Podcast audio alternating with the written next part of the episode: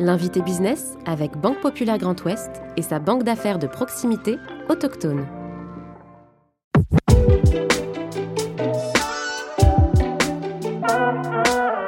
Fondé par son père à Neuville-sur-Sarthe, il prend la tête de l'entreprise en 2016. Sa société est leader dans la fabrication de literie en circuit court et compte aujourd'hui 150 collaborateurs. Laurent Crépin, directeur général de Maliterie, est aujourd'hui l'invité business. Je suis Clément Lessort et vous écoutez le podcast de l'invité business. Bonjour Laurent Crépin. Bonjour Clément. Merci d'avoir accepté notre invitation dans le fauteuil de, l'invité business.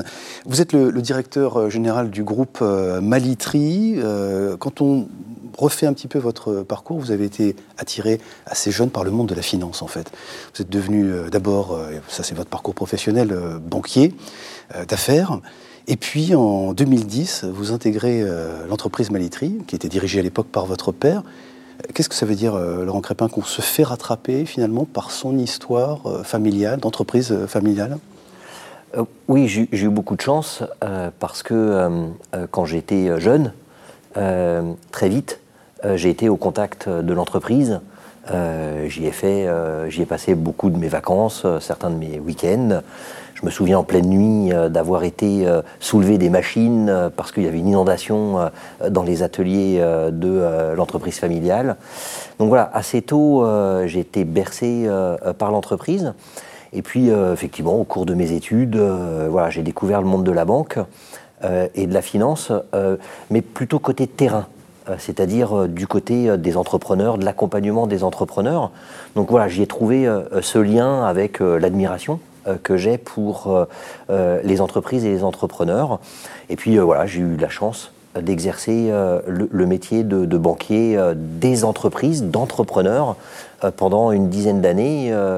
Et, ensuite, voilà, la trajectoire de l'entreprise familiale et la mienne ont pu se rencontrer. J'ai pu passer finalement de l'autre côté de la barrière euh, voilà, ce qui fait qu'aujourd'hui, je dirige euh, cette entreprise familiale. Mais vous aviez ça quand même au fond de, votre tête, un jour, de reprendre le, flambeau? Vous en parliez avec votre père à l'époque Ou c'était un sujet tabou? Bon, Pas du tout. On attendait. alors, ouais, c'est étonnant, euh, mais pas du tout. en fait, l'entreprise de mon père a connu, comme beaucoup d'entreprises, des hauts, des bas. Euh, mon père a déposé son bilan euh, en 98. Euh, mmh. il avait repris en 86, hein, l'entreprise. Il avait repris en 86, mmh. il l'a développé. et puis voilà, en 98, pour des raisons qui sont voilà, qui arrivent dans le parcours d'entreprise et d'entrepreneur, il a rencontré une difficulté, déposé son bilan, présenté un plan de continuation. il a voilà, œuvré pour redresser l'entreprise qu'il dirigeait. Euh, en 2008, euh, enfin un, un peu avant, en, 2002, euh, il la vend à un grand groupe. En 2008, il la reprend. Donc ça a été tout sauf un, long fleuve tranquille. Et mon père ne nous a jamais, je dirais, mis la pression pour qu'on reprenne l'entreprise. C'est plus au gré de conversation euh, que euh, euh, l'idée de travailler ensemble est venue et que j'ai finalement mmh. franchi le pas. Bon, parce qu'il y a une fratrie, évidemment, plusieurs frères et une sœur, et vous reprenez. Il, appelle d'ailleurs son entreprise le cinquième gosse. Il a envie de la, la Alors le sixième, le sixième, effectivement, il a, il, a, il, a, il a cinq enfants mmh. et un sixième qui est l'entreprise.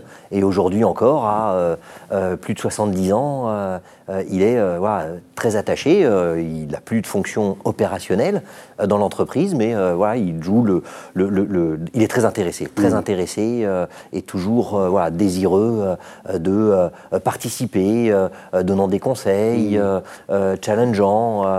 voilà, c'est vraiment son sixième enfant, il y est très attaché. Bon, Laurent Crépin, quand vous arrivez en, en 2010, comment est-ce que vous faites votre place? Quand on est fils d'eux et qu'on doit faire sa place dans cette entreprise avec des collaboratrices, des collaborateurs qui ont connu votre père, Comment est-ce qu'on fait sa place? Quelle fonction vous occupez en arrivant? Quels sont vos, premiers pas, les souvenirs que vous en gardez?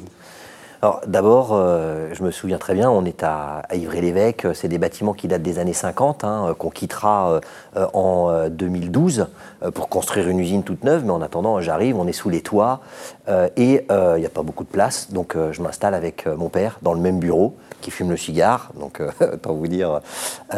mais c'était une super façon d'apprendre, et d'apprendre deux choses d'abord d'apprendre euh, le métier. Euh, moi, j'avais fait de la banque, de la finance, je connaissais la stratégie d'entreprise, les, modèles économiques, euh, la gestion de trésor, ce genre de choses. Mais le métier en lui-même de fabricant de matelas, de sommiers. D'industriel. D'industriel, exactement. Plus cette dimension, puisque nous, nous sommes fabricants et également distributeurs intégrés. On reviendra sur ce réseau de distribution qui est stratégique hein, pour Donc j'apprends des métiers que je ne hmm. connais pas euh, et euh, je les apprends euh, au contact de mon père, mais aussi au contact des équipes. Et en fait, je crois que le plus important, c'est d'abord de faire preuve d'humilité. C'est-à-dire que quand on arrive, on a ses preuves à faire, on a la chance d'être finalement, on nous met le pied à l'étrier, mais avec, avec beaucoup d'humilité et d'exemplarité. C'est-à-dire que j'ai suivi le parcours d'intégration, j'ai été en production, euh, j'ai euh, euh, découvert le métier, j'ai posé beaucoup de questions avant d'arriver avec des diagnostics et des recommandations. Mmh. Et Aux opérateurs dans les ateliers, vous êtes allé les rencontrer J'ai rencontré, voilà, j'ai rencontré tout le monde sans, sans non plus me cacher sur les ambitions que j'avais qui étaient de, de, diriger et de reprendre la place de mon père, mais avec de, avec de, l'écoute et, voilà, de l'exemplarité. Euh, je ne suis pas arrivé, euh, euh, voilà, toute sirène hurlante, expliquant que je savais comment fallait faire sous prétexte que j'avais vu de grandes entreprises. voilà, où, non, non, j'ai été très à l'écoute. Laurent Crépin, des, des, grandes compétences évidemment sur la partie financière, sur la partie marketing, commercial, au-delà de l'industriel. Vous avez continué à vous former sur, sur ces sujets-là aussi? Ah oui, ça a été mon premier challenge, puisque en fait, quand je suis arrivé, j'ai pris la fonction de euh, commercial. Et donc, euh, euh, j'ai. On est dans le dur, là. On est dans le dur. Alors, moi, le, commerce, j'ai toujours aimé ça. voilà, c'est ce que je faisais quand j'étais dans, dans, la banque et, j'ai toujours été attiré par cette relation client.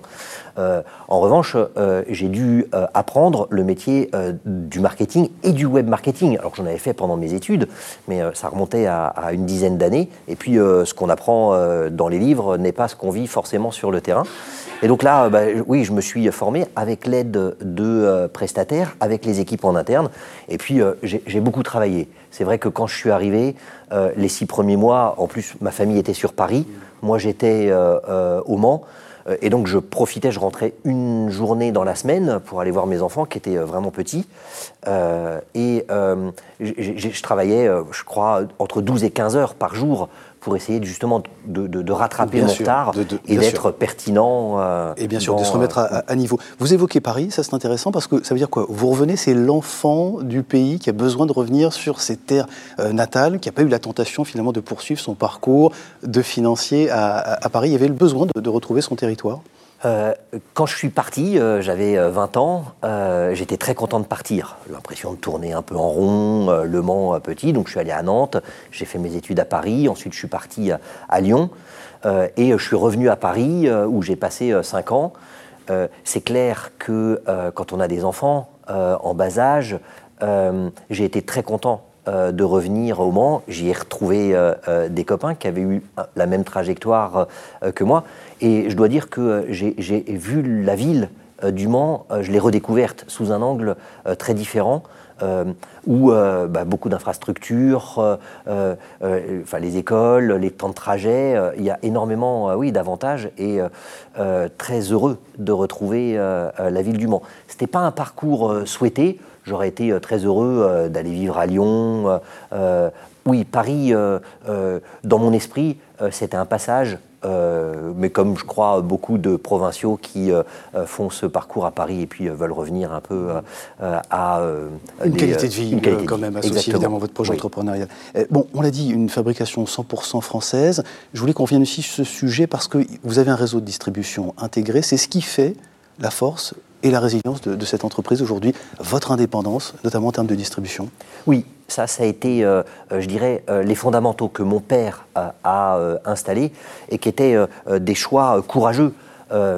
quand il a un sous-traitant qui était également son actionnaire auparavant et qui décide d'arrêter la sous-traitance et qui représentait 70% de notre chiffre d'affaires, il y avait plusieurs stratégies qui étaient possibles.